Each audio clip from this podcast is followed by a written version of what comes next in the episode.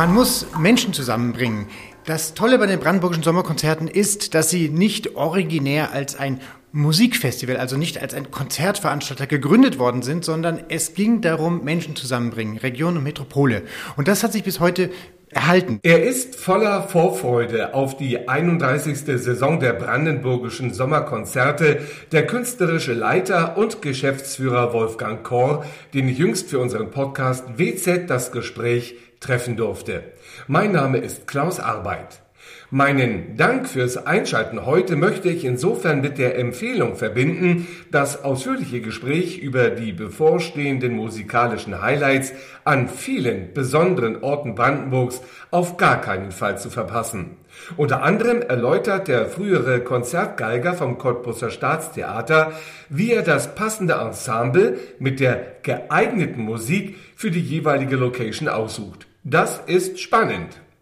Und zum Ende unseres Podcasts habe ich auch gleich noch eine wunderbare Überraschung für Sie. Stichwort Filmmusik live, doch in Kürze mehr. Zunächst einmal schauen wir auf die aktuellen Herausforderungen der Wasserwirtschaft. Hinter mancher politischen Initiative mit sperrigem Namen verbirgt sich ein handfestes Vorhaben, von dem jeder profitiert. So ist es auch bei der Novellierung der EU-Kommunalabwasserrichtlinie. Sie will, kurz gesagt, eines, noch mehr Spurenstoffe aus dem Abwasser entfernen, die Natur und Umwelt belasten könnten, darunter Reststoffe aus Kosmetik und Arzneien. Um ganz konkret und praktisch darüber zu sprechen, habe ich Martin Eger getroffen, den technischen Geschäftsführer der LWG Lausitzer Wasser GmbH und Co. KG, also vom Ver- und Entsorger der Lausitz Metropole Cottbus. Herr Eger, wir wollen bei dem Thema mal ganz vorne anfangen. Was wissen Sie als Abwasserentsorger über die Belastung des Abwassers, das bei Ihnen auf der Kläranlage ankommt? Ja, bezüglich der Belastung, was bei uns auf der Kläranlage ankommt, sind wir schon wie Detektive. Wir sind die ganze Zeit hinterher zu gucken, was bei uns im Einzugsgebiet anfällt. Also haben ein umfangreiches Indirekteinleiterkataster, also wissen, wo industrielle Einleiter sind, Krankenhauseinleiter. Der Gesetzgeber fordert von uns eh viel. Wir haben darüber hinaus auch ein bisschen tiefer recherchiert. Wir haben zum Beispiel das Thema der Standardarzneien mal tiefer analysiert im Ablauf, was ja bisher auch vom Gesetzgeber noch nicht gefordert ist. Haben geguckt, welche Stoffe sind tatsächlich nachweisbar. Röntgenkontrastmittel zum Beispiel sind nachweisbar. Bestimmte schmerzlindernde Maßnahmen, diese Salben, die die Leute sich auf die Waden schmieren nach dem Fitnessstudio, diese Sachen äh, sind nachweisbar. Die Konzentrationen sind aber immer noch so, wir haben so einen schönen Vergleich, dass wir sagen, wenn wir äh, 20 Jahre lang täglich 100 Liter von diesem Abwasser trinken würden, dann hätten wir dann ungefähr die Dosis einer Tablette davon zusammen. Mhm. Aber es ist tatsächlich da. Wie umfangreich, wenn Sie das nochmal beschreiben können, ist eigentlich das reguläre Monitoring des Abwassers bei Ihnen auf der Kläranlage? Von der Einleitung auf die Kläranlage bis zur Ausleitung in die Vorflut? Oh, das lässt sich gar nicht mit einem Satz beschreiben, weil das relativ umfangreich ist. Wir sind ja eine der fünf großen Kläranlagen im Land Brandenburg haben sowohl Online-Messung, das heißt kontinuierlich 24 Stunden Messung, als auch einzelne. Wir haben ungefähr 200 Parameter, die wir äh, separat erfassen, teils im Zulauf, im Ablauf dann auch nochmal, die wir auch extern dann über ein akkreditiertes Labor untersuchen lassen. Und das ist schon sehr viel. Und immer, wenn wir ein bisschen tiefer gehen wollten für die technologische äh, Auslegung der Anlagen, dann erweitern wir das und äh, nochmal nachgefragt, hinten raus, was wissen Sie genau über die Konsistenz des Abwassers, was dann in die Vorflow geht? Es erfüllt natürlich alle gesetzlichen Bedingungen, das ist ganz klar, aber Sie haben ja selber schon gesagt, äh, dass es für bestimmte Bestandteile wie eben pharmazeutische Reste etc. pp. gibt es ja noch gar keine gesetzlichen Vorgaben. Na, erstmal wissen wir, die, die eigentlichen Grenzwerte unterschreiten wir im Schnitt um 60 bis 80 Prozent. Das ist ähnlich wie bei den großen Kraftwerken. Man, es gibt die gesetzlichen Grenzwerte, wir liegen ein ganzes Stück darunter. Natürlich sind die Thematiken der Spurenstoffe aus den Arzneimitteln, das ist ein wesentliches Thema. Und dann kommen ja immer noch trotzdem auch weitere Nährstoffe in die Flüsse, die bei den Grenzwerten zwar durch uns voll eingehalten werden, wo man aber zusätzlich noch was machen könnte. Deswegen sagt ja die Novelle der Kommunalabwasserrichtlinie bis 2035, bei ihrer Größe müsste die vierte Reinigungsstufe her. Das sind noch zwölf Jahre. Teilweise ziehen sich Genehmigungsverfahren schon beim Umbau von Kläranlagen Ewigkeiten hin. Ist das vom Zeitrahmen etwas, wo Sie sagen, das schaffen wir locker? Technisch würden wir es schaffen. Genehmigungsrechtlich ist in den Zeiten von Tesla vielleicht schwer zu bewerten. Wir haben schon ein Verfahren für die Erneuerung unserer wasserrechtlichen Erlaubnis der Kläranlage. Das Verfahren läuft jetzt schon fast vier Jahre. Da ist auch von der Behörde angekündigt, dass was kommt, aber ganz vage. Ich sag mal, wir schaffen das. Mhm. Ja. Und wie sinnvoll, grundsätzlich gefragt, ist diese vierte äh, Reinigungsstufe? Zwei Themen da. Die vierte Reinigungsstufe, die, dafür sieht man verschiedene Themen oder versteht man da als Bürger. Das eine ist noch zusätzlich Nährstoffe, also Phosphor aus dem Abwasser rausnehmen. Das ist grundsätzlich wichtig, gerade wenn die Gewässer wärmer werden, dass man sie nicht überdüngt. Und der zweite Anteil sind die Spurenstoffe aus den Arzneimitteln rauszunehmen. Mhm. Das ist auch sinnvoll. Beides kostet natürlich viel Geld. Das heißt einmal einmalige Investitionskosten und dauerhafte Betriebskosten. Wir hatten schon mal so überschlagen, wir sagen, wenn hier eine vierte Reinigungsstufe kommt bei unserer Größe, Neben der Investition im oberen einstelligen Millionenbereich sind wir auch bei Betriebskosten, die knapp unter einem Euro liegen. Hm. Es gibt ja Bundesländer wie zum Beispiel Bayern jetzt zum Schluss vor wenigen Wochen, die haben voraus ein sozusagen Förderprogramme aufgelegt. Ich glaube, Baden-Württemberg und NRW gehören auch mit äh, dazu. Würden Sie das auch vom Land Brandenburg erwarten, dass diese gesamtgesellschaftliche Aufgabe auch gemeinsam angepackt wird?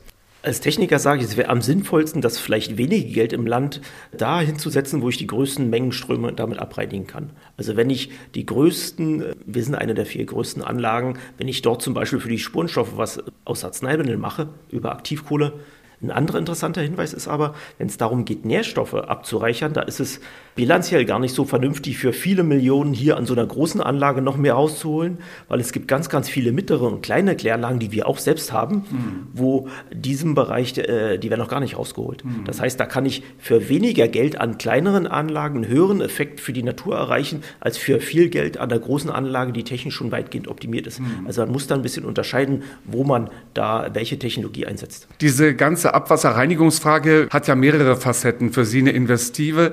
Zum Beispiel, aber natürlich auch, wenn wir überlegen, Ende der 30er Jahre dieses Jahrhunderts ist das Grubenwasser weg. Vielleicht können wir ja dieses gereinigte Abwasser noch ganz anders nutzen in Zukunft, als wir es heute tun. Wäre das für Sie jetzt mal über die Technik hinausgefragt durchaus eine interessante Perspektive?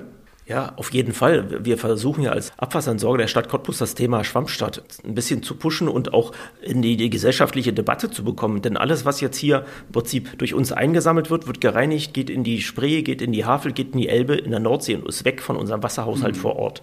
Und wir wollen im Prinzip möglichst viel auch zurückhalten. Und da haben wir als erste Idee, als Aufschlag gesagt, dass wir einen Teilstrom des, des gereinigten Abwassers zukünftig im Prinzip vielleicht durch noch eine zusätzliche Entkeimung oder Hygienisierung ab rausnehmen aus der Kläranlage im Sommer und äh, den Grünbaubetrieben bei uns in der Stadt zum Gießen der Stadt mhm. zur Verfügung stellen. Und das geht, das ist jetzt zulässig auch nach Novellierung der EU-Rahmenrichtlinie.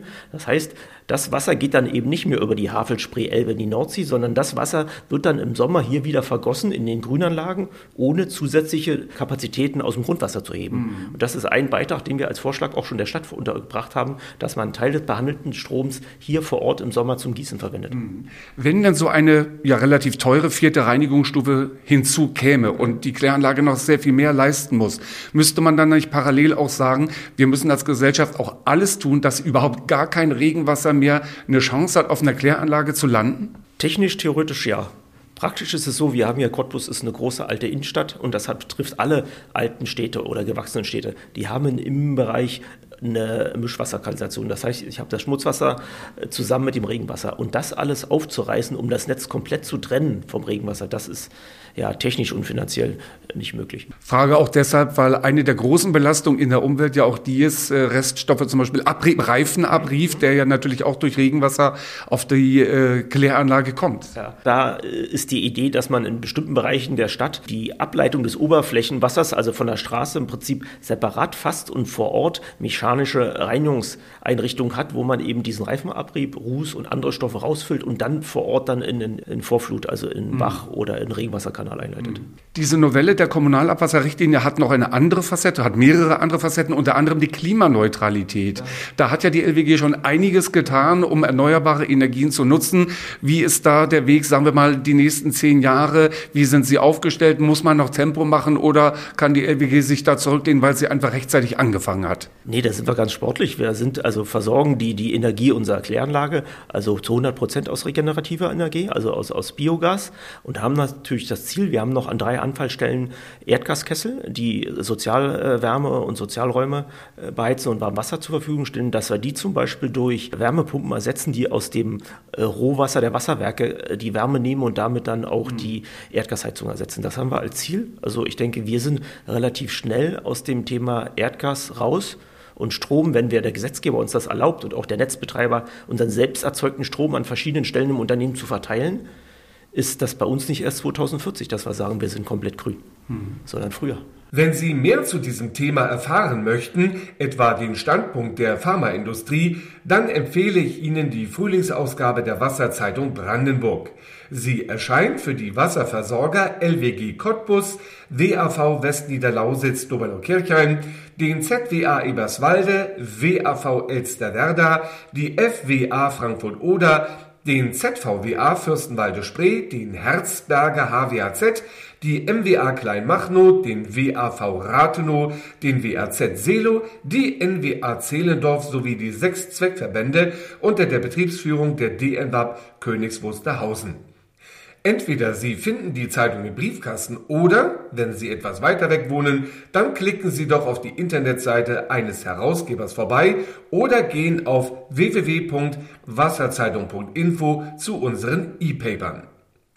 Und wenn Sie dann die Zeitung schon digital vor sich haben, nehmen Sie unbedingt an unserem neuen Preisrätsel teil.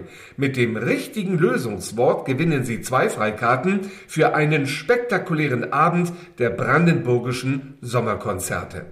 Geschäftsführer Wolfgang Kohr bringt sie jetzt wahrscheinlich auf den Appetit. Wir haben am 24. Juni auf der Schlosswiese in Doberluck was wirklich Tolles vor. Wir haben das Deutsche Filmorchester Babelsberg, das sind die Spezialisten, muss man schon sagen, weltweit für Filmmusik.